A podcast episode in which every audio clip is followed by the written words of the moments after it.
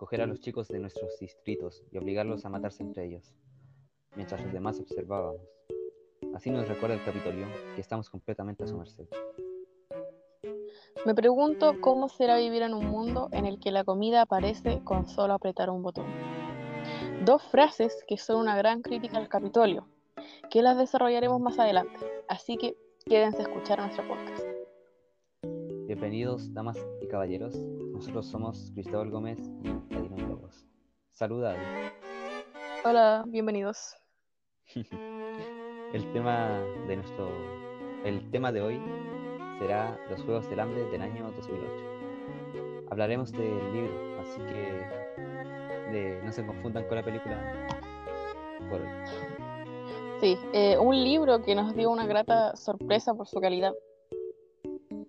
Así es. Eh, este libro nos causa diferentes emociones a lo largo de la historia gracias a sus personajes y ambiente. ¿O no? Sí, concuerdo. De hecho, gracias a esto es posible que muchas personas empaticen con sus personajes y recomienden la lectura para que llegue a más personas. Puede que esta sea una de las razones por qué es un bestseller, ¿o no? Pienso lo mismo, pienso lo mismo. Puede que esas sean una de sus variadas razones para que haya vendido tanto. Claro, porque más adelante vamos a hablar de otros apartados que puede que hayan sido un factor. Así es. Eh, bueno, damas y caballeros, ahora mi compañera les dará una contextualización de este libro. Así es. Eh, bueno, Los Juegos del Hambre eh, es el primer libro de una trilogía que incluye En llamas y Sin Sajo, segunda y tercera parte respectivamente. El libro fue publicado en el año 2008, en el mes de septiembre específicamente donde los acontecimientos de la novela son narrados en primera persona por la protagonista Katniss Everdeen del Distrito 12. La autora de este texto es Susan Collins. Ella nació el 10 de agosto del año 1962. Es de nacionalidad estadounidense. Su corriente literaria normalmente es de distopías y ciencia ficción. Sus obras más importantes, eh, entre ellas está la trilogía de los Juegos del Hambre, donde sus interpretaciones fueron, eh, donde sus inspiraciones, perdón, fueron mitos griegos como eh, Teseo y el Minotauro. También se dice que Susan Collins se basó en el libro Battle Royale de Koshun Takami. Ya, no sé si está correcta esa pronunciación. No, está. Eh, otro punto que podemos destacar sobre este texto es que recibió el premio Golden Duck Award del año 2009, recibiendo muy buena recepción por parte de la crítica, de hecho. Sí, eh, o sea, eh, yo creo que está justificado, o sea, en mi opinión, es una lectura bastante buena, que es más, o sea, a mí me gustó leerlo mucho más que ver la película. Yo hace tiempo intenté eh, ver la película, pero no, no, me enganchó tanto como el libro. Tenía bajas expectativas y creo que las superó. Creo que a todos nos pasó lo mismo. Hay que reconsiderar nuestros prejuicios, de hecho. Eh, ahora le haremos un breve resumen sobre el texto. Quizás contenga, contenga algunos spoilers, pero no se preocupen, son spoilers. Claro, no afectará a la lectura. Ya. Eh, les daré un resumen. El texto es narrado por Katniss Everdeen, una joven de 16 años que vive en el Distrito 12, uno de los más pobres. Ella nos narra cómo todos los años se celebran los Juegos del Hambre, donde cada distrito, del 1 al 12, envían un chico y una chica de entre 12 a 18 años como tributos para esta competición, en la que todos deben luchar a muerte contra todos. Y cuando queda una persona, esta es considerada la ganadora, y su distrito recibe beneficios por un año. Eh, durante el día de cosecha, es decir, donde se seleccionaban los tributos, ocurre algo que provoca un gran golpe en la vida de Katniss. Ella deberá ir a los Juegos del Hambre junto a Pita Melark, un panadero del Distrito 12, quienes solían conocerse, pero no hablaban mucho entre ellos. ¿Todo Luego de esto, Katniss y Pita son llevados al Capitolio, la capital de los 12 distritos, donde se controla todo. Durante el viaje conocen a su mentor, Hamish, el ganador de los Juegos del Hambre hace 24 años. Él al principio no parecía muy interesado en, ellos, ya que eh, normalmente los tributos del Distrito 12 solían morir al principio de los Juegos, hasta que se da cuenta que esta dupla de, de tributos tiene bastante potencial. Luego de esto llegan al Capitolio, donde son preparados para los juegos. Primero hacen un desfile de tributos, ya que esto sirve para que los tributos, valga la redundancia, consigan patrocinadores, quienes pueden mandar objetos a los tributos mientras están en la, cúpula, de los Juegos del Hambre. Pita y Katniss son los que más atrajeron la atención de los patrocinadores, ya que durante la entrevista Pita admitió que sentía algo por Katniss, así ganándose el favoritismo del público. Sí, y después de esto son enviados los dos a los entrenamientos. Durante los entrenamientos observan cómo los tributos de los otros distritos, entre ellos eh, destacan los tributos de los distritos más altos, eh, para ser más específicos, los del 1, del distrito 2 y del distrito 4, que eh, se hacen llamar los profesionales. Ellos se fijan mucho en Katniss debido a que los vigilantes le dieron el puntaje más alto en la demostración de habilidad, provocando claramente que estos profesionales quieran ir por Katniss. Eh, ella, quien era muy buena con el arco y flecha, pues en su vida en el distrito ella sostenía a su familia escabulléndose fuera del distrito para ir a cazar con su amigo Gale. Los juegos empiezan cuando los tributos son lanzados a la cúpula de los juegos. Todo esto es muy rápido y Katniss se apresura para sacar algunos de los objetos dentro de la cúpula. Pero entonces, bueno, ustedes deberán averiguar qué sigue, qué sucederá con Katniss y Pita. Solo lo sabrán si leen el libro, así que pueden ir a comprarlo. Es verdaderamente una oh. montaña de emociones. O descarguen el PDF, ya que está gratis en internet. sí, también pueden hacer eso. Eh, apoyen la piratería, ah, no es tan mal. Eh, no, mal consejo. Compañera. Ahora hablaremos sobre los personajes, ambiente y los analizaremos. Así que podríamos empezar a explicar las frases que dijimos al principio. Puede ser, puede ser. Pero empecemos primero por los personajes, ¿ya? Para que ah, así demos un contexto más frases. Ah, verdad, ya, dale. Eh, empezaremos por Katniss eh, Everdeen, la protagonista de nuestra historia. Ella es una chica bastante fuerte y valiente, ya que es el sustento de su casa debido a un suceso que ocurrió en el libro, donde su madre se volvió muy depresiva y ella tuvo que tomar la rienda de la situación por el sustento de la casa. Eh, la relación con... ¿La relación con su hermana? Sí, de hecho, eh, la relación entre Katniss y su madre no es la mejor porque ella mantiene un rencor por el hecho de que la madre, por así decirlo, las abandonó a las dos en un momento que más lo necesitaban. Es más, eh, ellas estaban bastante pequeñitas cuando Katniss tuvo que empezar a tomar esa responsabilidad que dice Cristóbal. Eh, y para poder ayudar a su hermana menor, que significa mucho para ella. La quiere, la quiere mucho y es una inspiración para ella. La motiva a ir a los Juegos del Hambre. Concuerdo, concuerdo. Eh, podemos hablar sobre la relación que tiene con Pita, que será Juegos del Hambre. Así es. Al principio eh, eran como... Pero se dice cómo Pita salvó a, a Katniss cuando era pequeña. Digo, cuando estaban pasando por su peor momento con su familia. Y Pita la ayudó. Esto quedó en la...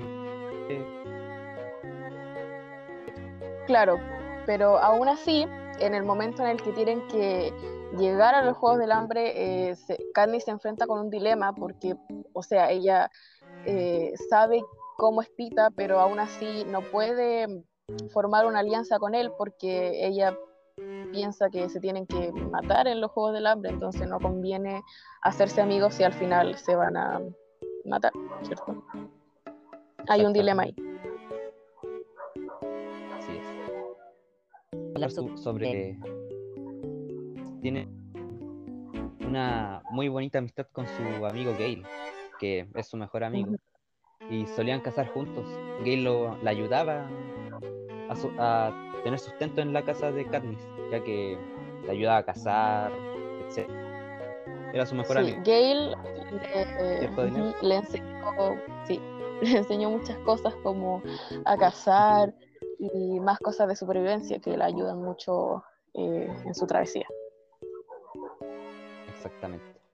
Todas esas habilidades le sirven en los juegos, ya que tiene que sobrevivir también. Bueno, sí. deberíamos analizar la frase, ¿no crees? Sí, ahora sí. Bueno, danos el gusto de... Vamos con la tuya.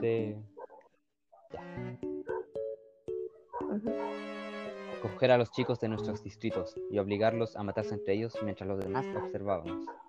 Así, el Capitolio, que estamos completamente sumergidos. Bueno, esto hace referencia. Es una crítica al Capitolio, ya que menciona cómo el Distrito 13, que es construido, trató de rebelarse. falló, falló la rebelión. En de eso, suceden los Juegos del Hambre. Esto sirve para demostrarle a los distritos que están a la merced del Capitolio, que no pueden hacer nada.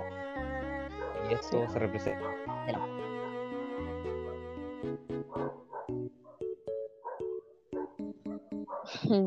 La frase que eh, dije yo al principio dice así, me pregunto cómo será vivir en un mundo en el que la comida aparece con solo apretar un botón. Esto lo dice Katniss en el momento en el que llega al Capitolio, en el que, eh, bueno, el Capitolio vivía con un montón de tecnología, eh, a ellos nunca les faltaba comida y todo lo tenían cuando lo querían. Era, y Katniss, ella viene de un distrito pobre en el que no tienen luz, no tienen, apenas tienen comida, eh, la mayoría de la gente muere de hambre o de frío. Eh, entonces ella al llegar al distrito y ver esta situación empieza a comparar cómo era eh, cuando ella vivía en, su hogar y al llegar al, Capitolio, en donde es completamente distinto, se ve una injusticia y como eh, porque la gente de los, de los distritos ni siquiera poseía lo que, lo que cosechaban, por así decirlo, eh, porque todo iba para el Capitolio, todo lo que ellos hacían era para el Capitolio. Exactamente, exactamente. Eh, también podemos los abusos del Capitolio, de hecho, en cómo, cómo nacían los Juegos del Hambre para ya, que de cierta forma sí se, Sí. De que estaban a su merced. Era la entretención. Exactamente. Reality show, así se demuestra la historia. y la gente de hecho, eh, se disfrutaba viendo, la gente disfrutaba viéndolos morir. Eso era. Exactamente. Como, hacían desfile, hacían entrevistas, y a ellos sí se lo olvidaba. A, ellos se lo de hecho. Y de esta forma el Capitolio jugaba eran una pieza Claro, eh, de hecho, por ejemplo, cuando eh, Katniss, en un momento, no voy a nombrar en qué momento, eh, los estilistas eh, están hablando del, de los Juegos del Hambre, o sea, están, no está, esa es la cuestión, no están hablando de los Juegos del Hambre, mientras conversan entre ellos, empiezan a hablar de qué hacían con su día, qué habían, cómo estaban, qué, qué, les había pasado. Y Candice compara esto también con cómo es cuando son los Juegos del Hambre en su distrito, en donde la gente no, no sigue su vida como es normal, sino que para ellos son días de luto, porque para ellos suponen la muerte de gente de su pueblo. Entonces ahí también hay un... Los distritos más bajos van a morir, de hecho. Y se ve reflejado en cómo los distritos mayores, por ejemplo, el 1, 2, 3, son voluntarios. Es un gran honor para ellos, ¿o no? Sí, lo es.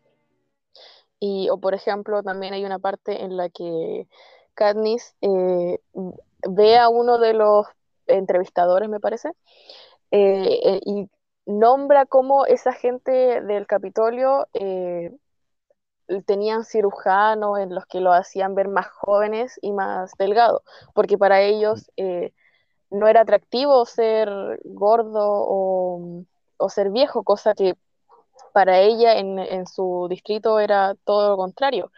Una persona de edad significaba que, lo, que había sobrevivido a su situación y una persona eh, eh, gorda eh, era, significaba que no pasaba hambre, que vivía bien, ¿cierto? Exactamente. Y también por eso los distritos también mostraban rebeldía. Querían rebelarse, pero no podían. Y un acto de rebeldía que podemos ver en los Juegos del Hambre es cuando mm, Pita y Katniss en el desfile tributos se dan la mano, demostrando un compañerismo que hace que el Capitolio igual quede como anonadado por lo que acaba de suceder y tenga el ojo puesto en ello. ¿Algo más que decir, compañera? Eh, bueno, en realidad a lo largo de la historia se ven bastantes símbolos de rebeldía. Por ejemplo, Pita menciona en una parte que él desearía eh, hacer algo para demostrarle al Capitolio que él no es parte de su juego y que porque nadie ahí desea eh, participar. No, no, no, les gusta la forma, obviamente, en la que están siendo tratados, pero claro, no, no se puede. No se puede ganarle al Capitolio. Mm. Exactamente eso sería todo por hoy, ¿no? Sí. Este capítulo. Este... Bueno, damas y caballeros, esto ha sido todo por hoy. Eh, nos veremos en el siguiente podcast. Adiós. Hasta luego.